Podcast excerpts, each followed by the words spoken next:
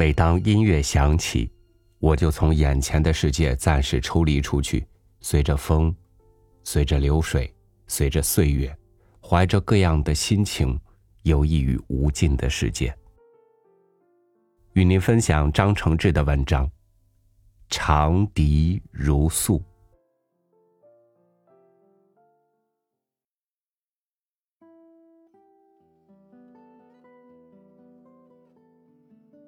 对古典西洋音乐如同朝圣，和很多人相似，这种心情体验我也有过。但是到了后来，不能不承认这心情的淡漠。穷国野民的刀锋双日，与那些高雅大曲之间，毕竟太容易疏远了。谁去细究自己身上的现象？只不过偶尔意识到的时候，觉得有一个微妙的结纽，它尚未解开。究竟它是怎么回事呢？暗自想弄得明白些。当然，这不可能。音乐是理不清的一团麻。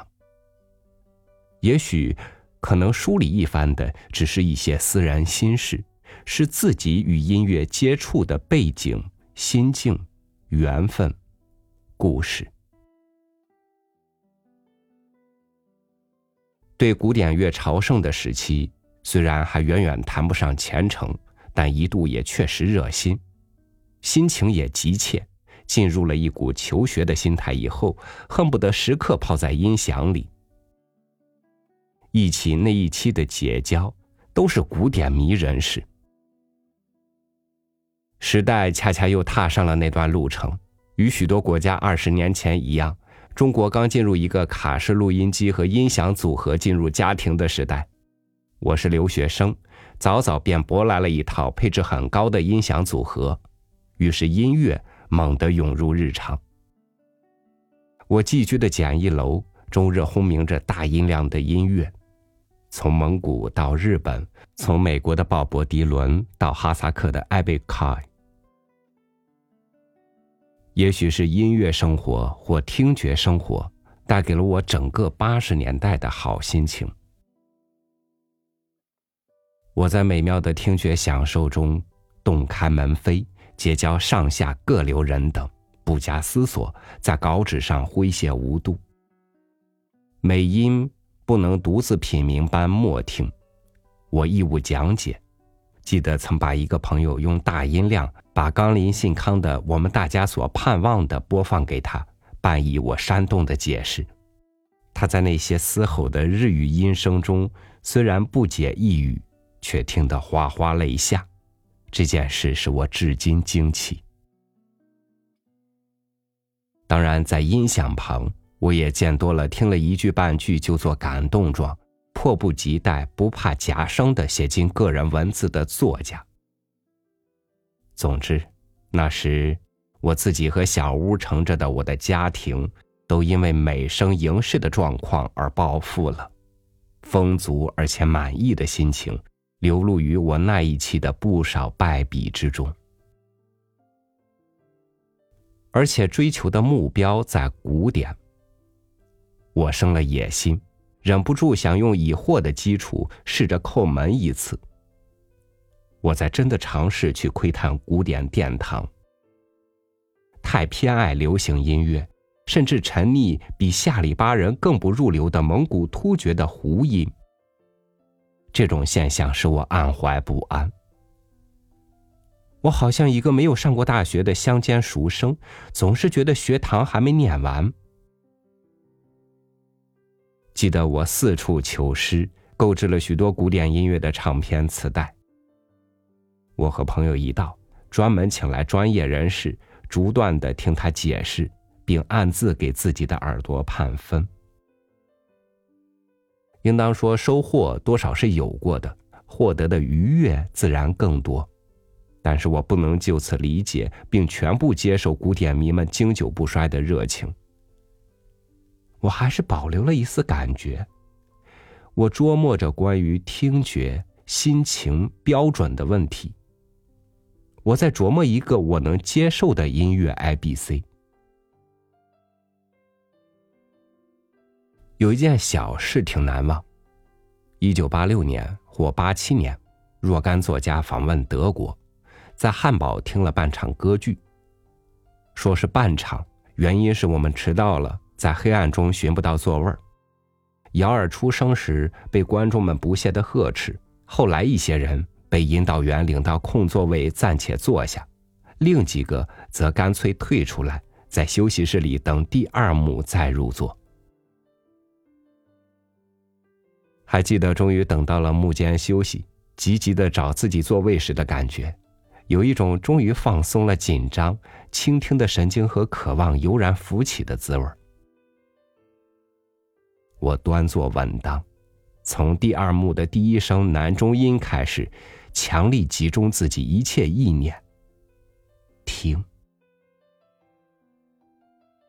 使读者意识到朝圣让人们自律着，迫使他们学习自己的感觉，真不可思议呀！我走神了，遐想着能获得如此一切的歌剧作家，多么让人羡慕。若是我们的小说、散文被人如此阅读，换上晚礼服，打上领带，正襟危坐，忍着咳嗽的阅读，会有什么效果呢？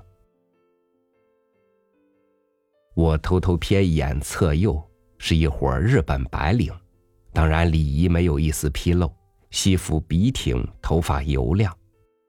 当我看见了在东京熟悉的疲惫，看见了社用族的表情。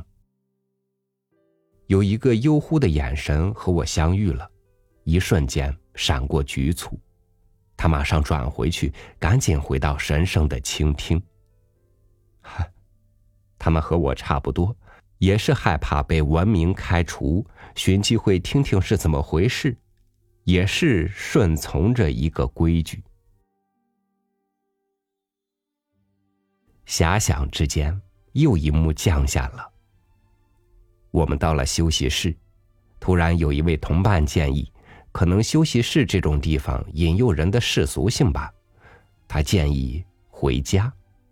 更让我惊奇的是，作家们都没有拒绝。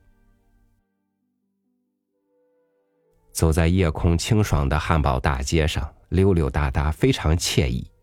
大家讨论着女高音和男中音，朝旅馆走着。那是一位同伴的话。虽然至今尚未决定赞否，但我已经记牢了。他说：“说真的，只有一个歌剧让我感动过，而且掉了泪。你们猜是哪个？”“红湖赤卫队。”一句话使大家都默然许久。虽然都是作家，不便简单的吭声。他说的是实话，可是。关于音乐的结论是什么呢？汉堡体验之后，我更不会判断自己的耳朵。使用那台立体声山水音响，在八十年代后半的几年里，我浏览了不知多少音乐。高雅是有的，悦耳是有的，讲究是有的，就是没有达到朝圣的境地。宁静的休憩和愉悦。对巧妙谱成的个别旋律的喜爱，都有过，但我不能简单的归依绅士淑女的解释，不能说我也听见了他们描述的听觉。也许我才是一个语言憧憬者，因为我终年都在雕刻自己的语言，至少常常都为自己的语言的无力而感慨。我相信。语言在暧昧的时候，可能尽显美，也可能封闭原意。在追求成为激动的河，在河水冲刷不已的时候，语言可能向放弃自己的神秘主义皈依。但是，如此火候的语言和本来就空洞虚伪的同类物之间，也许会出现一点相像。区别之一是，达到神秘主义阶段的语言。会沿途留下一连的记号，如真挚朴素的小事，如他人不能的经历，如遇见或奇异等等。后来者可以根据这些记号，解读荒唐和非理性的本意，使关上的门再度开启。音乐是这种语言吗？我不敢妄下结论。我能做的删减从略的，对要紧的事多少记下几笔。和我的读者的年表不同，那还是人们期待的改革开放尚未到来的时代。我像许多知识青年一样，先与穷乡僻壤的农民结交，后来又为自己处境的压迫远走异乡。那结交如我全部文章的注解一样。教的太深了，农民把他用旧式比喻说成结拜，我却嫌太封建。结拜兄弟涵盖不了红卫兵蜕变再生，一届学生与大地民众相融，一个知识分子被异端濡染，直至背叛的所有内容。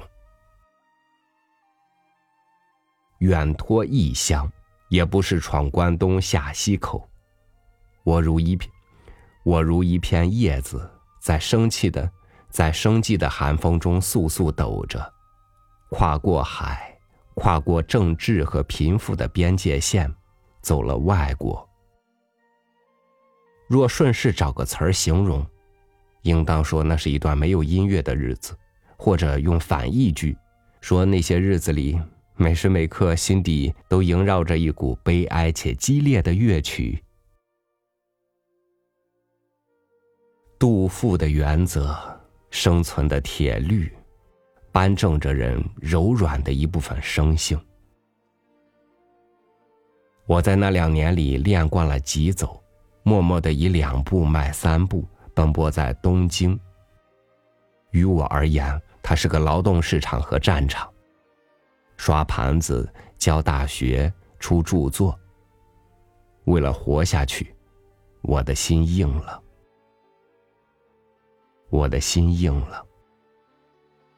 那是偶尔拍的一张相片，曾使很多朋友震动。被记录下来的我，面貌凶恶，满目杀意的瞪着假想的和真实的对手。在坚决的夺取生存所需物质的日月里，我觉察出自己的异化。没有时间缅怀，没有条件助人，只是似乎在遥遥天际。在梦幻一般不真实的某地，好像才有过或存放过旧日的我。在那样的时候，人很难在古典音乐里浪费。虽然从第一天我就弄了个录音机，后来又买了一个音质更好的。听的内容要么彻底轻松，最好是柔美圆润的女声，要么是最狂热的六十年代摇滚。音乐与那时的我，如同粮食、女性一样，都是冲击物。它抚慰或宣泄，给我一天天短暂而实用的补充。但有一天，我收到一个邮件。那天，我的斗室里弥漫着一种难以形容的空气。我打开邮件。是一个最知心的朋友的信，我照例细嚼慢咽、津津有味的读着，信也同时为我充饥。我对信很贪婪，并已习惯了享受它们。这一次读到了末尾时，朋友写道：“附上的这盒磁带里面是你的农民兄弟录的话。”我打开磁带盒时，什么也没有料到。突然，空荡荡的破旧木造小屋里响起了一个西海固汉子的硬直嗓子。我怔了半晌，才意识到这是我的结拜兄弟。他的声音已到了日本。他急冲冲的，有些羞涩，又像下了一个决心的。宛如念一封接一封旧式书信似的，正在向我说话。六叠小屋的板壁上，嗡嗡的震荡着他的粗嗓子。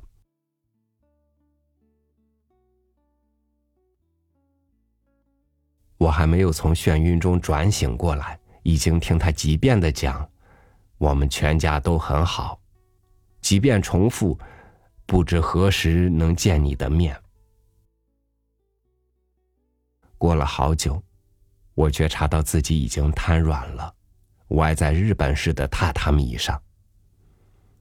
这种铺席正适合我的感觉。我意识到屋里空无一人，我发觉自己一个不动的姿势，趴在屋子正中，呆呆的对着一台小录音机。我的位置奇妙，我潜伏在声音的外界。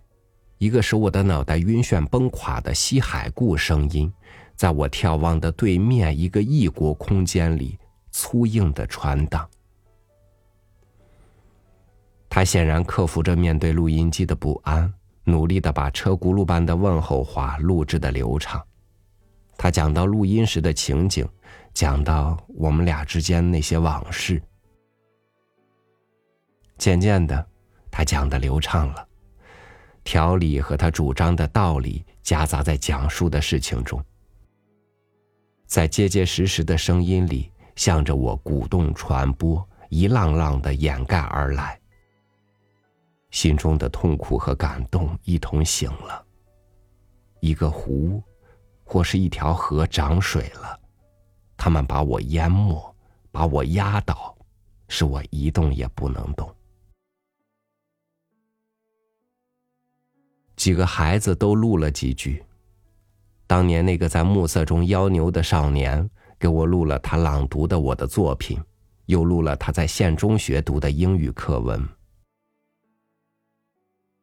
我听见了彼岸的孩子在紧张的喘息，听见有哪个娃娃在旁边窃笑。孩子们的声音后面又是结拜兄弟。他已经习惯。而且想抓住机会，他沙哑着重的嗓音开始给我交代一些要紧的黄土高原的大事。就这样，在一个日本的下午，猝不及防的，我突然跌入了一个声音的深渊和埋伏。西海固的黄土高原深奥复兴的声音，征服了我。当长笛悄然游来的时候，我觉出从着重的西海固嗓音返回的困难。倒退着，我还原到一个别扭的旧状态，听觉被那嗓音磨得粗烂了，脑子也早就凝滞。我还发觉自己的姿势居然原封不动，时间久了，它已经僵硬。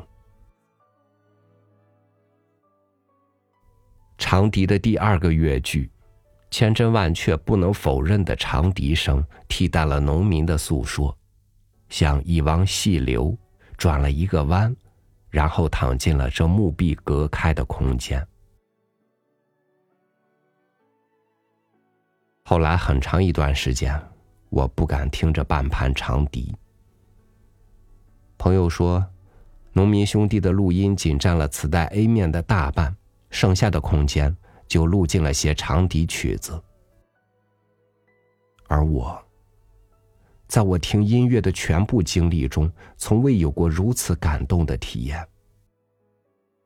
也许唯有那一瞬算是振聋发聩。也许那个下午，我蒙受了造物主的慈悯，被恩赐了一种音乐。我不知道发生了什么。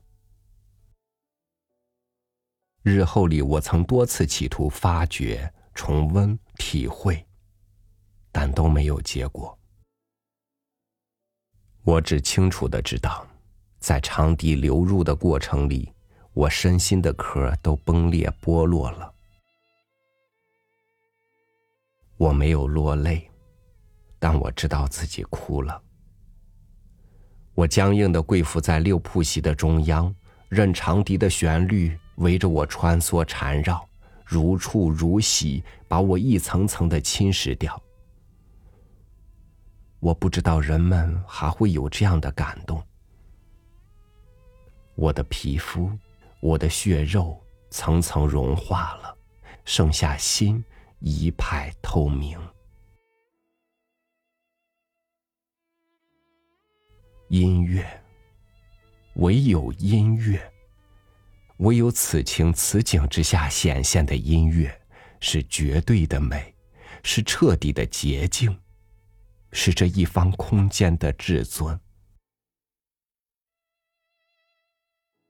无名的曲子，长笛的无名曲，金漫着，悠忽着，诉说着，陪伴着我。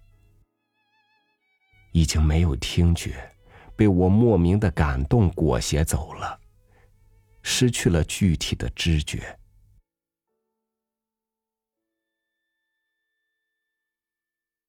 许久以后醒悟过来，外面是日本的日暮时分。我关上录音机，小心的藏起了那盒磁带，默默收拾着的时候，我觉得自己好像再生一般。变了一个人。我在那次经历以后，不再信任现代派，而且暗暗的给音乐下了一个没有自己的定义。不用说，如此主观任性的定义，不入大雅乐厅堂。可是，做贵族态一生抚弄音乐技术或资料的人，比这粗野定义离音乐本质更远，也未可知。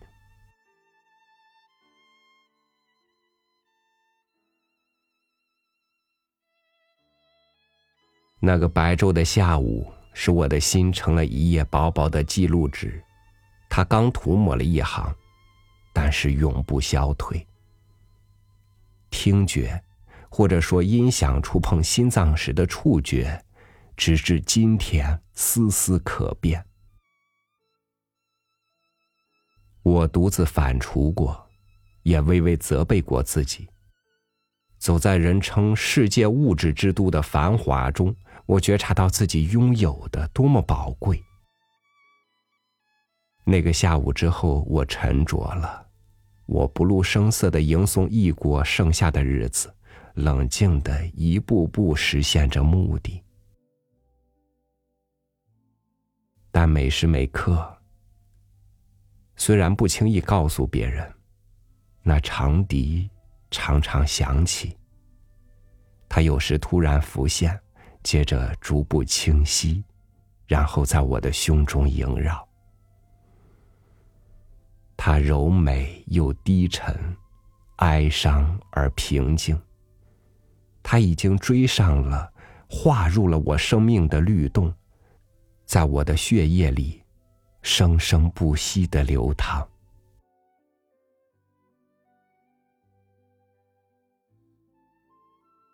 就这样。对于西洋的古典乐，我经历了这么微小的一件事。在积极的人流里，我独自穿行奔波，不住的默想着一个兄弟重逢的场面。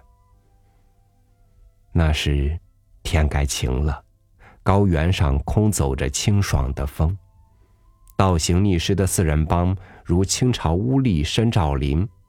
他们消失时无声无息，西海固荒凉而温柔的十万大山，那时会伸开母亲的臂膀，再一次搂住我这失群的儿子。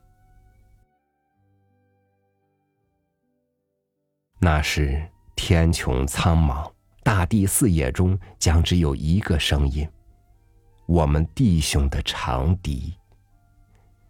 我将把录音机放在庄户的窗台上。接给店员，安上珍藏的袋子。那时，十面埋伏的乐队将从海浪般的山毛背后突然间一起吹奏起来，庆贺人民的光阴，兄弟的相聚。有一段时间，我求教过音乐界人士，想调查一下这盘长笛的曲名作者，也想知道对这些曲子的评定。也就是公认的听觉，找了两个人，各自见仁见智，听觉完全不同。我问：“那么，是否可以说人对音乐的欣赏是主观的呢？他们说不，还是有客观的分析途径。我只好只信任自己的体验。长笛和感动之外，还有很多因素。大西北的日子，百姓的受难，书生的遭遇。没有这些条件，长笛的乐曲能是丰富的吗？反过来，如果听者主观的情绪把听觉染上了一层色彩。那么音乐的本意还能够穷究吗？音乐与欣赏之间会不会本来就是一本误读的历史呢？转了一圈我没有找到音乐的定义。我不仅不再追究洋乐，也不在乎机器以及指挥乐队。附着于音乐的一切物质都可有可无，唯有耳朵。唯有耳朵主人的内心，才与音乐密切相关。我没找到，也没想追求一个观点了。要紧的是，在我内心的收藏里，终于有了一首古典的西洋的音乐。一首，但并不少。它命定般阴沉似铁，虽然也伴着丰满阴柔。甚至他究竟为谁而写也不重要。我多盼自己也成为这样的作者，一己的姓名可以略去，历史的是非也可以不记，但是给人以感动，给世界留下一点神秘。我猜曲作者没准能同意我，说不定还会为我的诠释高兴。音乐本是天籁，是人对它的幻听。长笛在高天飘忽，鸣唤低诉着，等待着下界的回应。而我们来了，事情就是这样。我很少触碰那盒长笛与西海固农民口信混录的磁带。我有一种恐惧，怕这种过分强烈的刺激。更怕，若是听惯了，那刺激会被磨掉。第一次的听觉太难忘了，它占据的不光是我的耳朵，还占据了我的感情。我害怕后来的听觉会单薄，我怕耳朵捣乱，乱了人心中美好的方寸。包括机器，我不愿使用北京家里的立体声。更不愿把我的长笛插进哪台最新锐的高烧音响。那个孤单下午的音乐，是用一台黑色的小录音机播出的。我明白，任凭哪台机器，也不会原样的还我那一天的听觉。我珍藏着那盘盒带，更珍藏着。即使此刻还在痛苦的奏鸣着的我们的心事，它那么动听，那么悲怆，那么激烈。它不是音乐，因为音乐的表达是不够的。它背衬着鲜艳的画面，怒吼着嘶哑的诗篇。它一响起，便与它共生的。有满目疮痍的凄厉风景，有连年干旱的山顶麦子，有永远呼唤着我的那西海固汉子的嗓音。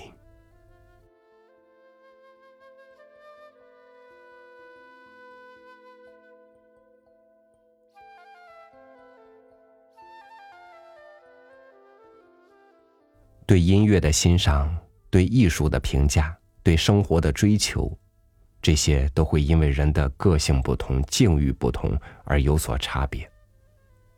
所以，在这嘈杂的世界里，如果有一种声音刚好能入你的心，能懂你的心事，那么，好好感受它吧。那将是你走过漫长孤独旅程的最好的朋友。感谢您收听我的分享，我是超宇，祝您晚安，明天见。